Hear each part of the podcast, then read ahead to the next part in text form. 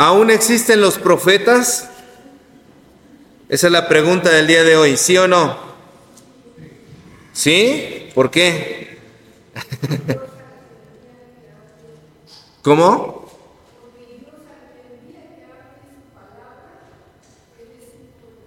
Ahorita vamos a ver si es cierto lo que nos dice nuestra hermana. Ella está segura, vamos a ver si es cierto, vamos a, vamos a descubrirlo el día de hoy.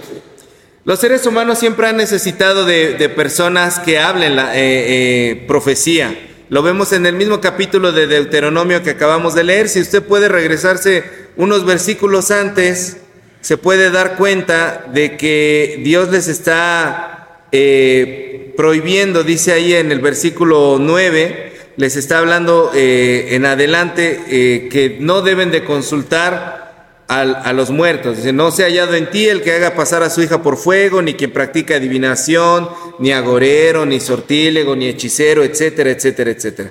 Empieza a nombrarles todo eso. ¿Por qué? Porque el humano siempre tiene la necesidad de saber y muchas de esas ocasiones queremos saber el futuro. Y para poder saber el futuro, pues mucha gente utiliza muchas cosas para poder enterarse, pero Dios les dice al pueblo de Israel, ustedes no deben de ser parte de todas esas cosas que los otros pueblos participan. Y por eso Dios en el, en el pasaje que estamos leyendo inicia diciéndoles, yo les voy a levantar un profeta.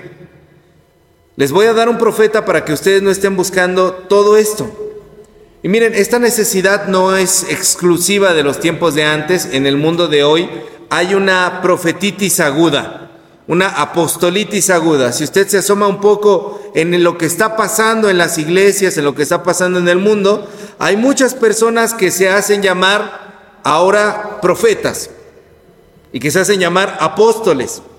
Se hacen llamar apóstoles porque supuestamente dicen ellos tienen una autoridad, aunque más bien es como un hambre de poder, porque se enseñorean de las iglesias y utilizan ese poder para tener fama, para tener fortuna y para tener mujeres. Por ejemplo, el caso de Nazón Joaquín García, llamado autonombrado apóstol de Jesucristo, de la luz del mundo, que abusó de cientos de menores de edad, de niñas, de jovencitas y de algunas mujeres. Él sigue en proceso penal para que, eh, pues bueno, esté pagando esta condena por todos los abusos sexuales que cometió contra todas esas personas a las que forzaba a tener relaciones sexuales con él. Pero se hacen llamar apóstoles porque dicen que tienen la autoridad de parte de Dios.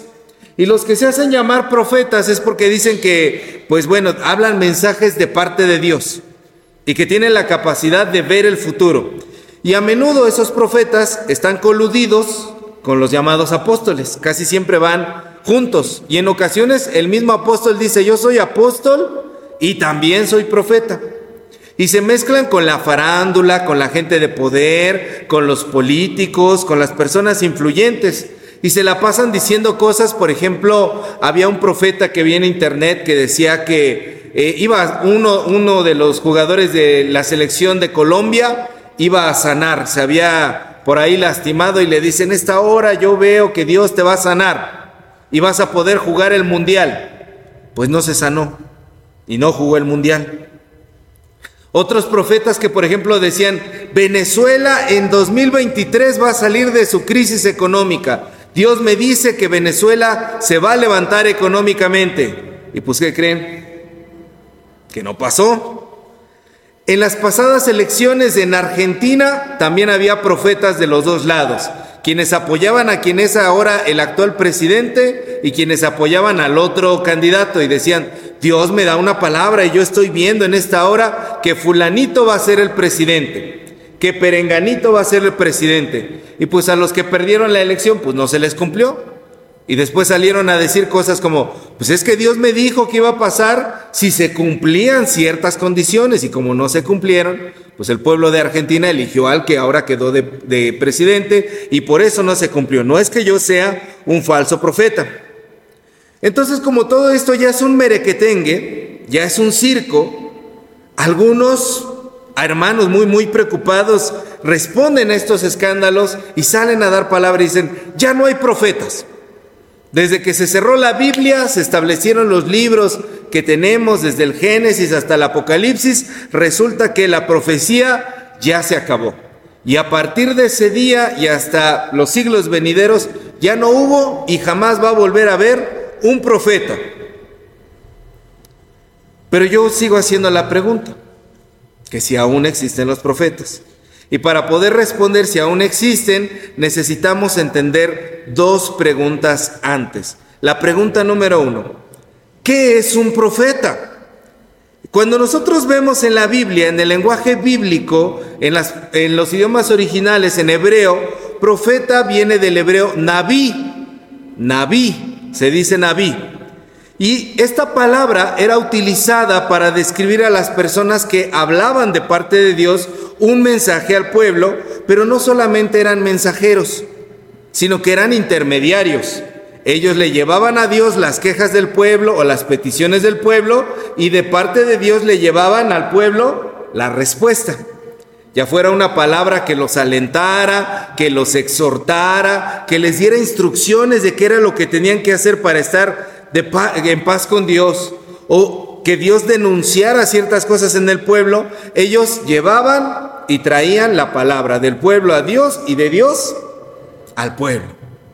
Y además un profeta, como se ve en la historia de Moisés y de Aarón, no sé si usted recuerde cuando Dios llama a Moisés ahí en el Éxodo, profeta también se utiliza para decir uno que habla en nombre de otro. Se dice que en el Éxodo que Moisés tenía una dificultad para hablar.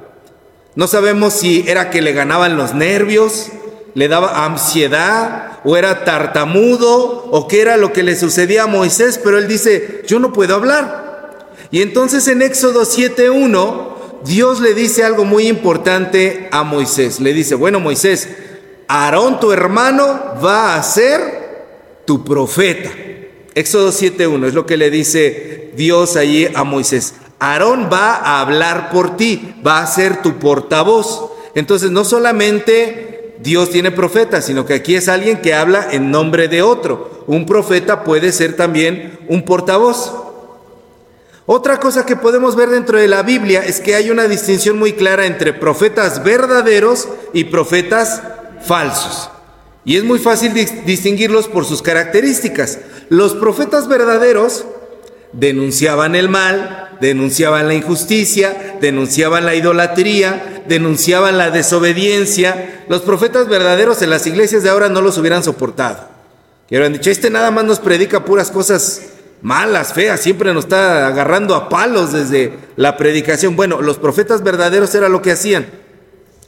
Y los profetas falsos predicaban halagos a las personas halagos al pueblo, halagos al rey, halagos a los que estaban en, los puestos altos y les daban mensajes que les prometían siempre prosperidad. Siempre les hablaban de abundancia, siempre les hablaban de paz, siempre les hablaban bonito y la gente estaba, ay, qué bonito, predica este profeta, puras cosas chulas nos dice siempre.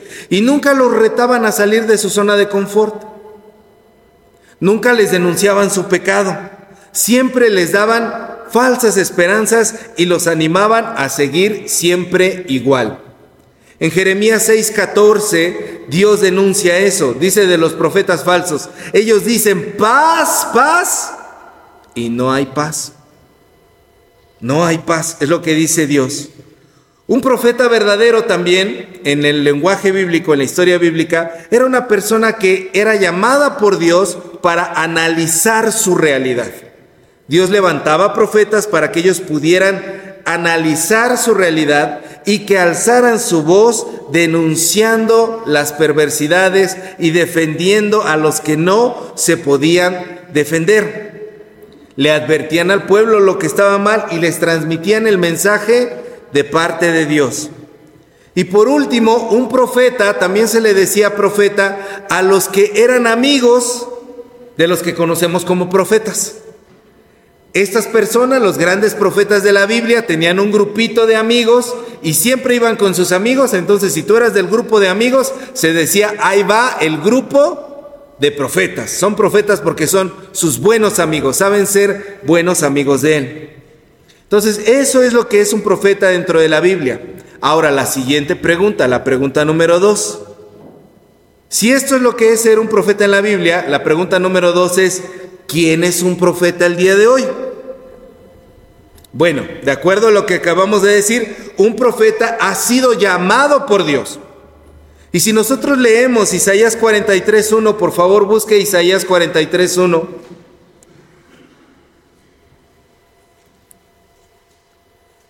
¿Y me lo puede leer, por favor? ¿Ya lo tienen? Amén. A ver, vamos a escuchar todos juntos. ¿Qué dice Isaías 43.1?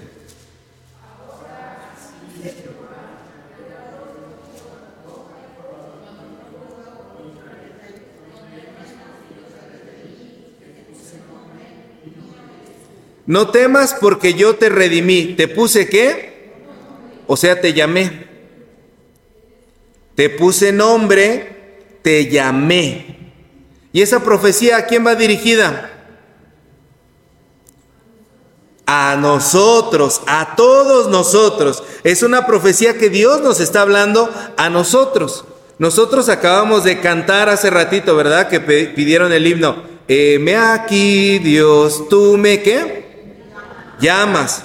Y luego cantamos por ahí, Señor, tú me llamas por mi nombre.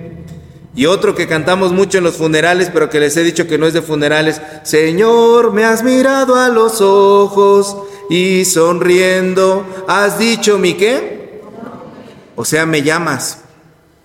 Tú me llamas. Hasta ahí se los voy a dejar. Esa es la primera característica.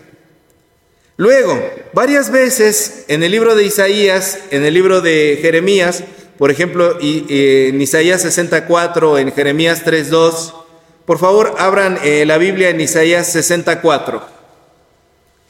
Isaías capítulo 60, versículo 4. ¿Ya lo tiene? A ver, lo quiero oír. ¿Qué dice?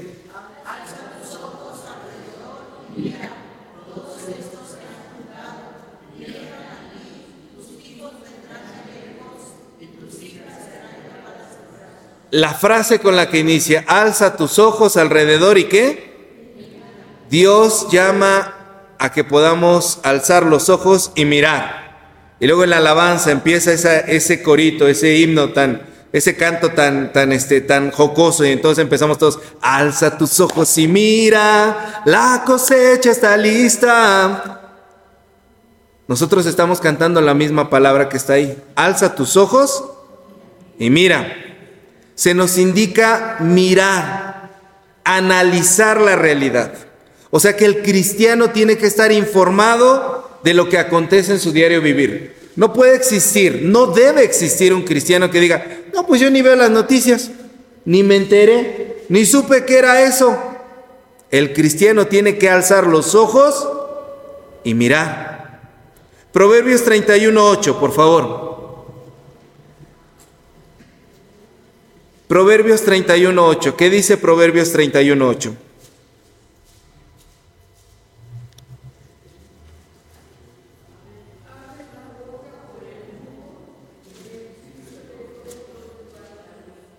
Abre tu boca por el mudo, es decir, alza la voz por los que no tienen voz. Denuncia, defiende a las personas que no pueden hacerlo, lucha por los derechos de las personas que no pueden luchar. Ayuda a los necesitados. Ezequiel 3.8, por favor. ¿Qué dice Ezequiel 3.8? Vamos a ver otra característica de los profetas hoy en día. Ezequiel 3.8.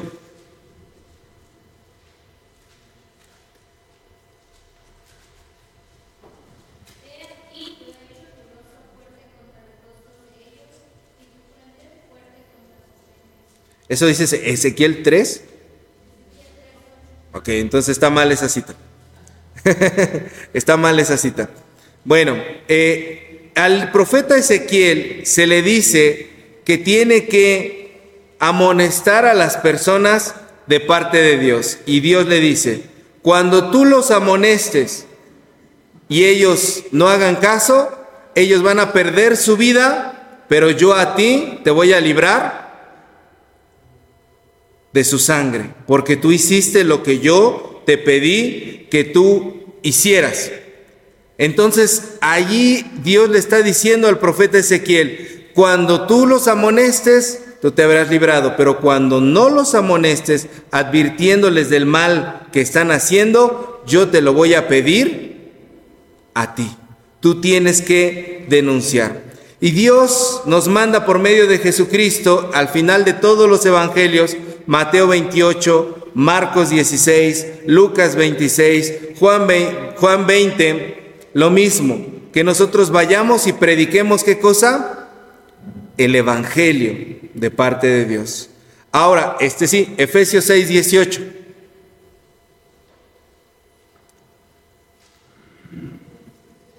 Efesios capítulo 6, versículo 18. ¿Qué dice?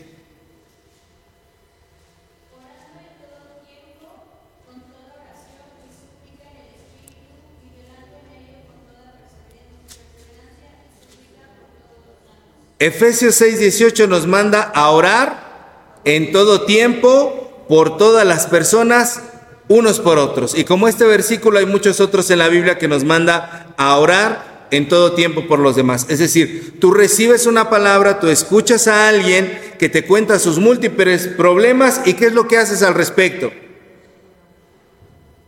Tú puedes decir, yo no le puedo solucionar la vida, pero la pregunta es, ¿puedes orar? Allí en ese momento, entonces lo tenemos que hacer. Además de eso, la función de profeta de animar al pueblo, animas y retas en buen sentido a los demás para que vayan más allá, para que en el buen sentido te vean a ti como ejemplo y se quieran animar? El apóstol Pablo decía algo muy fuerte. En primera los Corintios 11, 1, él decía algo muy fuerte. Vamos a buscarlo, por favor. Primera los Corintios capítulo 11, versículo 1.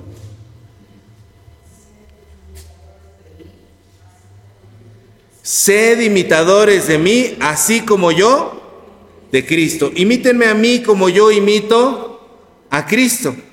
Esta otra palabra nos invita a que nosotros con nuestro ejemplo animemos a los demás a buscar a Dios y constantemente nosotros nos evadimos de esa responsabilidad diciendo, pero no me veas a mí, ve a Dios, yo tengo defectos. Pero el apóstol Pablo decía, sean imitadores de mí, como yo de Cristo. Y otra cosa que dijimos que eran los profetas es que sabían ser buenos amigos. A ver, Proverbios 18. Proverbios capítulo 18, versículos 23 y 24. ¿Qué dicen?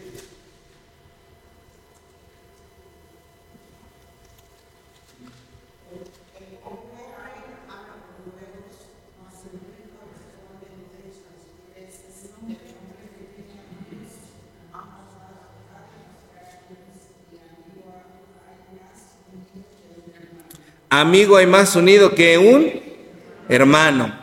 Quiere decir que nosotros tenemos que aprender a ser buenos amigos.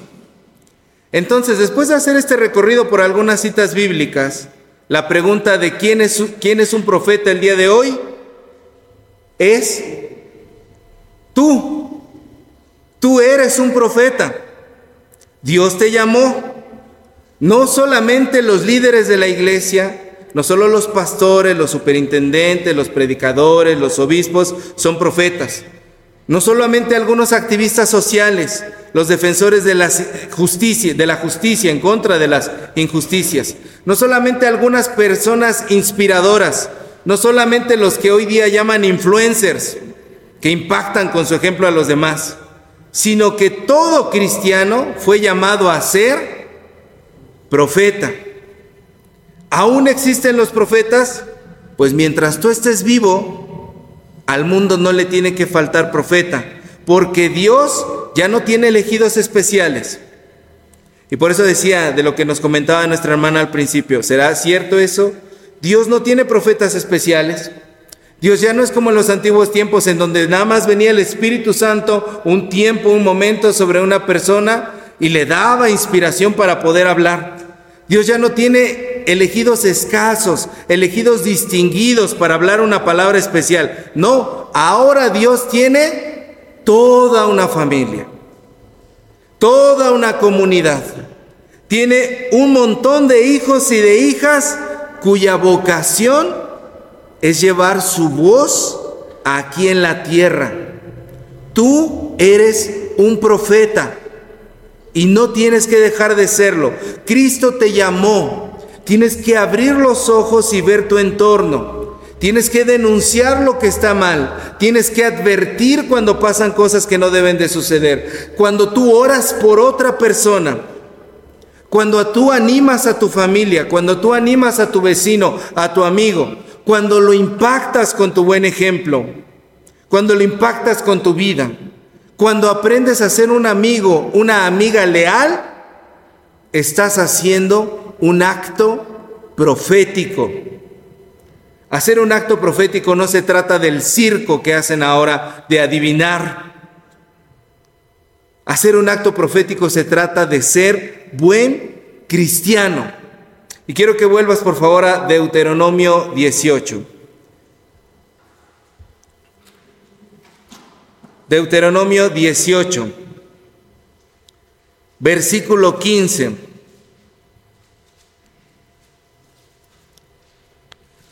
Lo vamos a leer juntos. Dice, profeta de en medio de ti, de tus hermanos, como yo, te levantará Jehová tu Dios. A él oiréis.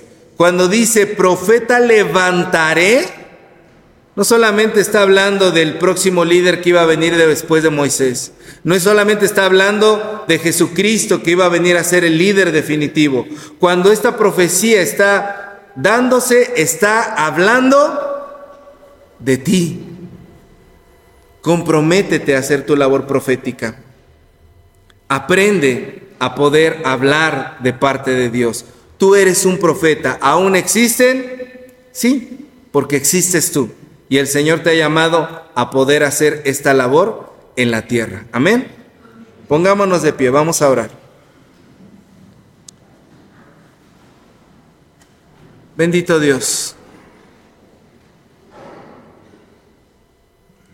Hoy estamos delante de ti, Señor.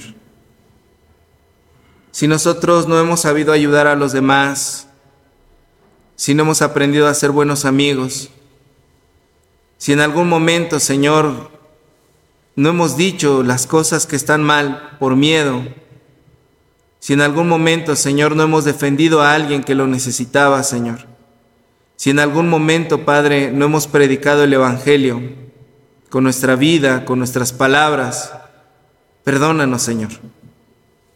Hoy tú nos llamas a que podamos reconocer que somos profetas tuyos, portavoces, Señor, de lo que tú quieres hacer en el mundo y con las demás personas. Perdónanos, Padre, y ayúdanos, Señor, a poder desarrollar esta labor. Que entendamos, Señor, que todos estamos llamados a ello. Permíteme ser un buen profeta. Permíteme, Señor, llevar tu palabra. Permíteme hablar de parte tuya. Permíteme, Padre, poder hacer, Padre, es cumplir esta misión que tú me has encomendado. Te lo rogamos, Señor, en el nombre de Jesús. Amén.